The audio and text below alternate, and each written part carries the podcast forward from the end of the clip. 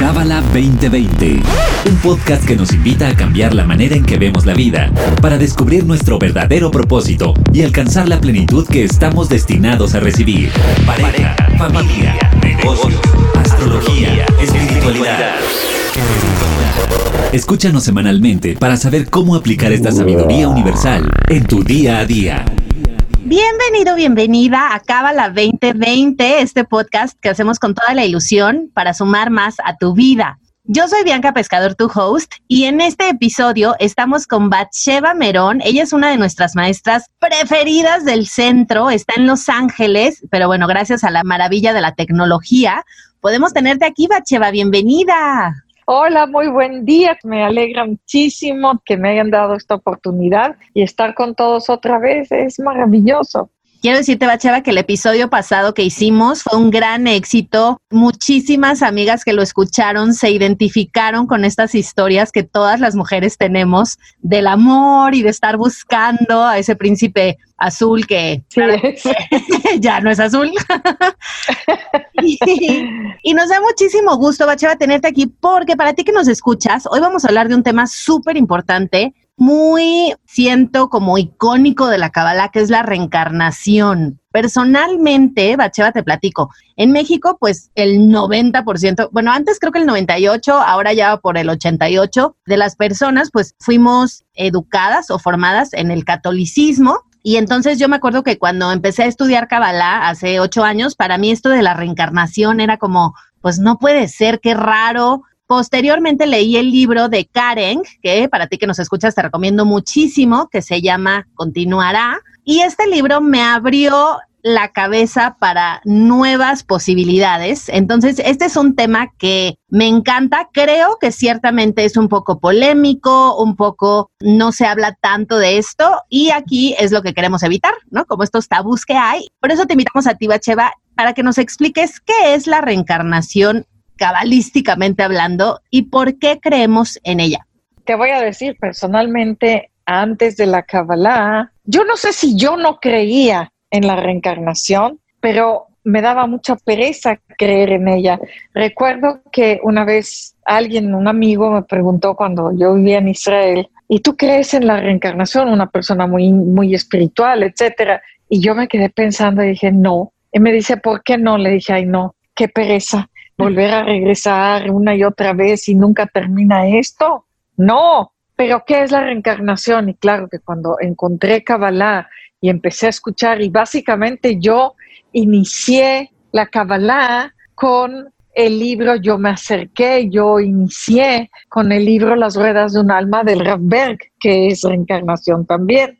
Y ahí mi alma reconoció todo y desde ahí vino esa apertura y esa aceptación. La reencarnación no es más que la, es la forma en la que nosotros podemos entender el sistema de causa y efecto. Porque todo lo que somos hoy, lo que somos, lo que tenemos, nuestro entorno, el lugar donde nacimos, el lugar donde vivimos, la cultura, la religión, incluso el físico que tenemos, incluso la religión a la que pertenecemos, todo tiene que ver con nuestras vidas pasadas. Hoy somos el efecto de otras vidas y lo más importante es que hoy es la causa de la próxima vida o las próximas vidas mi película de hoy, el signo en el que nací, la familia con la que llegué a este mundo, todo eso tiene que ver con vidas pasadas. Es el efecto de las vidas pasadas.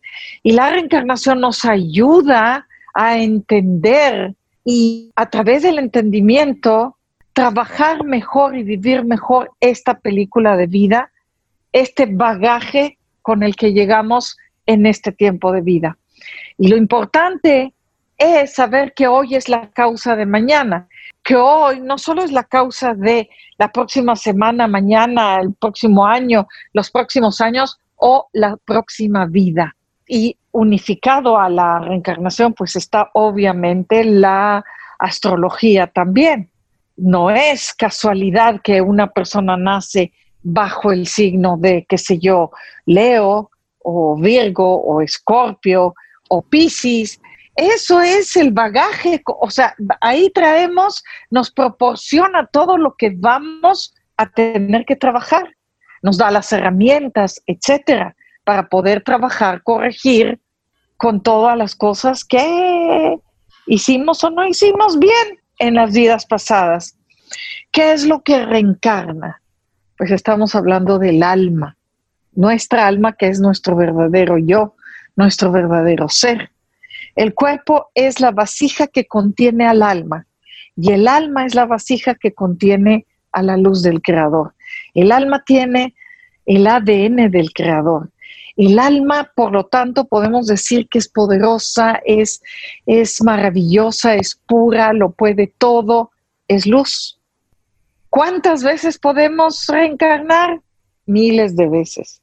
Siempre y cuando estemos haciendo nuestro trabajo. ¿Qué venimos a hacer? ¿Por qué venimos otra vez a este plano físico? Cuando estamos aquí nos cuesta mucho dejar este plano físico. Nadie quiere dejarlo. ¿Por qué? Porque tenemos apego. El cuerpo, su inteligencia es deseo de recibir para sí mismo. La energía de este plano físico es también deseo de recibir para sí mismo. Entonces estamos como atrapados en ese deseo de recibir que no nos suelta y, y tenemos ese apego a este plano. Pero una vez que ya el alma pasa al plano espiritual, al plano verdadero, el alma no quiere regresar, pero hay que retornar si es que todavía no hemos terminado nuestro trabajo, nuestra misión y no hemos terminado de corregir lo que venimos a corregir. Entonces hay que regresar. Obviamente la idea en la Kabbalah es que terminemos de hacer el trabajo para no tener que retornar de nuevo a este plano físico, porque retornar a este plano físico es como ponernos al principio de una cuerda estirada que va hacia el otro lado y nosotros tenemos que caminar esa cuerda haciendo esa, ¿cómo se llama? Malabarismo. Todos podemos resbalar y caer al abismo. Obviamente que todo lo positivo y proactivo que hicimos en vidas pasadas el efecto de ello hoy en día es el entorno, lo que tenemos, los talentos, las puertas abiertas, las bendiciones que tenemos en la vida. Los desafíos que tenemos en la vida son efecto de situaciones de vidas anteriores que no son castigo, porque quiero aclarar que cuando hablamos de causa y efecto no estamos hablando de premio y castigo. No existe el premio, no existe el castigo todo es efecto de lo que nosotros hacemos, pensamos, decimos y decidimos. Punto. A ver, Beche, tengo unas preguntitas para aquí que me surgieron conforme vas hablando. Yo me acuerdo que yo de chavita, cada esquina, cada semáforo daba monedas, llevaba chocolates, todavía me acuerdo que salí con una persona que siempre traía barritas y a todos los niños de las esquinas, que bueno, para ti que nos escuchas, no sé en qué país vivas, pero en, la Ciudad de México, en general en México, pero siento que en la Ciudad de México, pues en cada semáforo tenemos una variedad de hasta 10 personas, pues en situación de calle, no más o menos, pero con temas de drogadicción, etcétera. Y entonces yo me acuerdo que una amiga me dijo, Bianca, ya no les des dinero ni nada, porque ellos están en esa situación por karma, ¿no? O sea, por sus vidas pasadas, y entonces en esta vida pues les toca ser homeless, o sea, les toca ser, ¿no? Entonces tú no te sientas culpable, porque obviamente yo como que esta benevolencia venía de una culpa, ¿no? De por qué yo tengo tanto y ellos no, etcétera. Entonces, una es, ¿qué tuvimos que haber hecho en, en nuestras vidas pasadas? Digo, no sé si es como una respuesta muy cerrada, pero para que Jeff Bezos sea Jeff Bezos y entonces rompa el récord del hombre más multimillonario del mundo en todo lo que lleva la Tierra, versus estos niños homeless de los semáforos, fue por algo que hicieron en su vida pasada y también ahorita que mencionabas de la astrología, yo había leído por ahí, ya no me acuerdo en dónde, que hay esta tendencia de las cesáreas, ¿no? O sea, ya los doctores como que, digo, yo no soy mamá, entonces no, no, puedo juzgar, pero siento que también para la mujer pues es más práctico, ¿no? Decir, bueno, pues el miércoles me voy al hospital, tengo a mi hijo y se acabó, ¿no? Empieza la maternidad. Pero que hacer esta practicidad entre doctores y mamás, pues estaba trayendo al mundo bebés que a lo mejor todavía no les tocaban nacer en esa semana bajo ese signo. Entonces, no sé qué tanto, lo que sí sé es que la OMS ya dijo que México ya exageró en las cesáreas, o sea, eso sí ya está hasta médicamente dicho, ¿no? Que, hay que bajarle a las cesáreas, porque ya, ya se, o sea, lo que antes era como un recurso, bueno, ahora es la normalidad, y eso sí leí que no, por favor, eh, o sea, que no era recomendable pero que además estaba alterando, ¿no? A nivel espiritual el destino de estos niños. ¿Eso es cierto o más bien parte de esta causa y efecto es que tu mamá en esta vida decidió que no ibas a hacer cáncer, ibas a ser Leo porque naciste 10 días antes o 10 días después? Ok, a ver, lo primero y lo más importante cuando nosotros damos el curso de reencarnación, lo que le pedimos a las personas, por favor, no nos convirtamos en jueces de nadie porque todos estamos caminando la misma cuerda floja. Y si estamos en este tiempo de vida es porque hay cosas que todos tenemos que limpiar, tenemos que corregir y aprender. Cuando vemos personas homeless o personas en ciertas situaciones muy fuertes, no hay que decir, bueno, eso te lo buscaste tú en una vida anterior y ya está, ¿ok? A saber cómo te las arreglas. Eso no me corresponde a mí. No, no, no, no, no, no, no si me tocó verlos y me tocó que me pidan algo, es que son parte mía también, ¿ok? Ahí tengo alguna responsabilidad yo también. La Kabbalah nos dice que con todas las personas que nos encontramos en la vida, así sea la persona que cruzó la calle, con la que subía al ascensor, no es por casualidad, es un reencuentro de otras vidas. Entonces, por eso vale la pena, si me subo al ascensor, saludar, buenos días, buenas tardes, hola, ya. Si me responden o no me responden, eso no importa. A lo mejor en otra vida siempre fue muy descortés, la gente decía hola y yo no contestaba, ahora me toca volverme a cruzar con esa persona y para decirle buenos días, buenas tardes, buenas noches. Me explico. Ahora, dar y ocuparnos, el verdadero dar, el dar que unifica y que nos hace crecer, no tiene nada que ver con culpas Muchas veces hacemos cosas, damos, nos ocupamos, ayudamos, compartimos porque nos sentimos culpables y queremos quitarnos esa culpa. Pero eso no es dar, porque eso está enfocado en lo que yo necesito, no lo que la otra persona necesita. Si me toca verlos, si vienen a mí, es por algo. Y yo al contrario, yo lo veo como una oportunidad que ellos me están dando a mí no yo les estoy dando a ellos. Me explico. ¿Qué pasó en su vida? No lo sé, solo les mando luz. ¿Quién me dice a mí que no me puede pasar a mí? Hasbe Shalom. Todo lo que vivimos en esta vida, ahora, alguien que viene con muchísimo dinero ya, ¿de dónde? Posiblemente se lo ganó en otra vida, lo trabajó en otra vida, esa fuente de bendiciones. Ahora, ¿cuál es el desafío en este tiempo de vida? Compártelo. Ahora lo tienes. ¡Wow! Ahora compártelo. No solo para ti, compártelo. Ayuda al mundo, a los demás. Hay muchos que lo hacen, hay muchos que no lo hacen. Es un reto muy grande, porque cuando ya lo tienes, es más difícil compartirlo. La gente que menos tiene es la que más da y más fácil da. Y los que más tienen es a los que más les cuesta dar. Es la verdad, porque el grado de dificultad va aumentando con el crecimiento que tenemos, con las bendiciones y los beneficios que tenemos. Uno pensaría, eso va bajando. No, va subiendo, va aumentando y tú tienes la fuerza de vencerlo, pero tienes que estar muy alerta. Por eso la cábala es para todos, para el que tiene y para el que no tiene. Ok, me encanta. Los bebés, de acuerdo a la cábala, es una interferencia en el destino y en la película del bebé de esa alma que está llegando al mundo, decidir cuándo, por comodidad del médico, por comodidad de la madre, que porque vamos a salir de vacaciones o porque esto, porque el otro, es interferencia en la película del bebé. Lo ideal es que nazcan natural. Solo cuando hay un problema de verdad en el bebé o en la madre que no se pueda, pues entonces sí, la cesárea. ¿Por qué les tocó a esos niños venir con unos padres que egoístamente van a decidir cuándo o nacen en un país donde egoístamente y con ignorancia total los médicos deciden cuándo a su conveniencia? Es también parte de la película de esa alma. viene con ese riesgo. Lo ideal es el parto natural por la vía normal y natural. Eso no quiere decir que no pueda la mamá usar epidural o qué sé yo.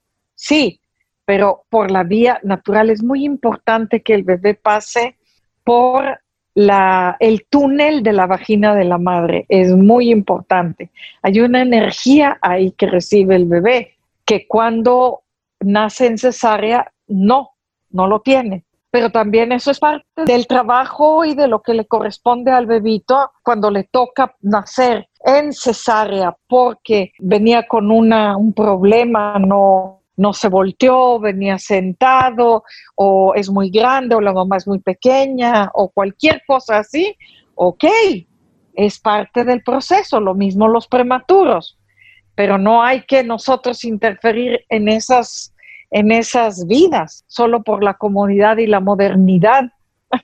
Y ¿cómo sabemos si somos almas viejas o somos almas nuevas? Hay mucho esta esta frase, ¿no? Yo me acuerdo que yo tengo amigas que, por ejemplo, no les gusta salir de antro, o por ejemplo, a las que nos gusta leer y tomar cafecito, es como, soy un alma vieja. ¿Esto es real? O sea, ¿cómo diferenciamos entre quienes ya llevamos varias vueltas y quienes estamos llegando? ¿Cómo, ¿Cuál es la diferencia? El concepto de almas nuevas no quiere decir que son jóvenes y entonces van a los antros y a todas las tonterías del día de hoy. Yo más bien diría almas con una conciencia un poco más trabajada y almas con una conciencia que tiene mucho por trabajar en ese sentido, con una conciencia muy bajita, diría yo, cuando lo único que me interesa es ese tipo de cosas y la única forma de mm, estar feliz y estar alegre es bebiendo o con droga o saliendo con amigos, no puedo estar en casa solo o con amigos en mi casa viendo algo productivo. Todo depende con la conciencia con la que venimos a este mundo, con el entorno en el que nos estamos manejando. Recuerda que Ravaslag siempre decía que es muy importante elegir el entorno en el que nos movemos. Y eso es los amigos. Ya la familia, ya la elegí antes de llegar a este mundo. Entorno de trabajo, yo tengo que elegir un entorno más sano, más positivo, más proactivo y si es posible, más que yo, incluso más inteligente que yo, porque eso me sube, eso, ¿cómo se diría? Abre todas mis posibilidades, eso me hace crecer. Un entorno negativo, un entorno reactivo, un entorno no espiritual, un entorno en donde lo que interesa son el sexo, las niñas, los niños, los antros, las fiestas, todo ese tipo de cosas, voy a terminar mal. Y cuando se usa ese lenguaje negativo, que disculpen, pero en México es todas esas groserías con las que se hablan, porque es muy, muy, muy, y yo, yo, yo viví en México mi niñez desde los seis hasta la adolescencia, Después volví a estar en México en distintas épocas, un año aquí, tres años allá, pero yo no recuerdo ese lenguaje que utilizan el día de hoy, no así, o por lo menos no fue en mi entorno. Pero hoy en día es que la gente educada y los no educados, la gente de todo tipo, usan una boca que digo, ¿de dónde salió eso? ¿Por qué? Y ese es el efecto que va creciendo empieza un entorno y va contagiando otro entorno y se hace viral. Y ahora con los medios, que es una maravilla, tú lo decías, eh, podemos hacer todas estas cosas.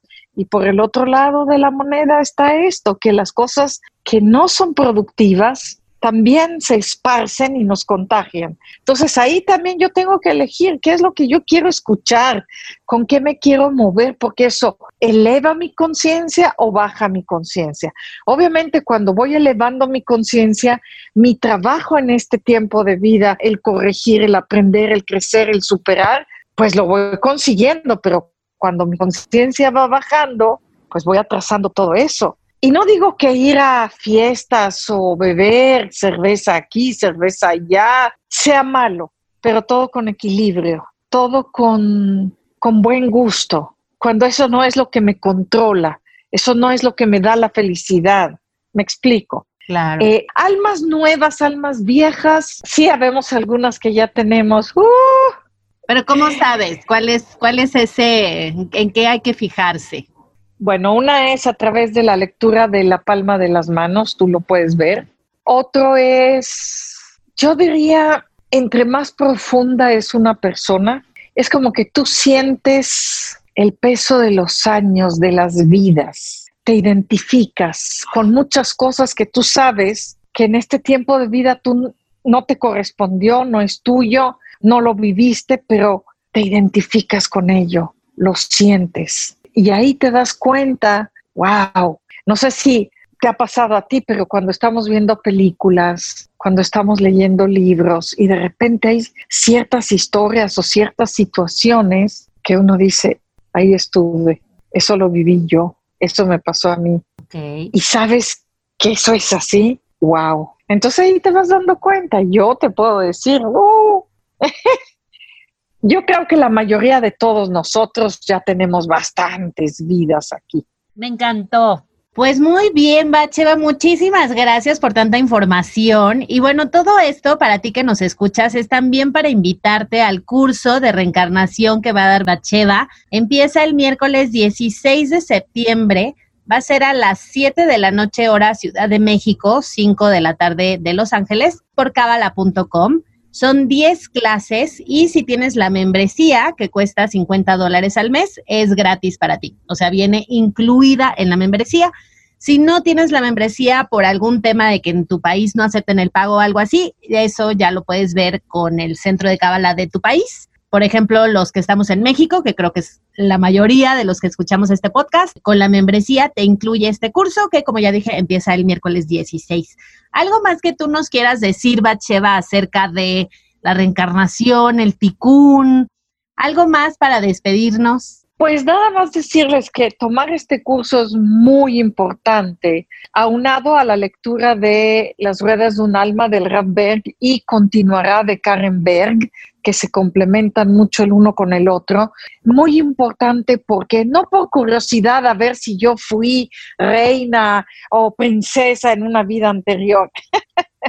no, es porque entender cómo funciona este proceso de la reencarnación nos ayuda a armar nuestro propio rompecabezas, a entender mejor la película de vida que estamos viviendo para poder caminarla mejor, trabajarla mejor, evitar situaciones que cometimos en vidas pasadas para tener un resultado mejor, un resultado positivo, seguir creciendo, aprendiendo, superando y llegando a donde tenemos que llegar.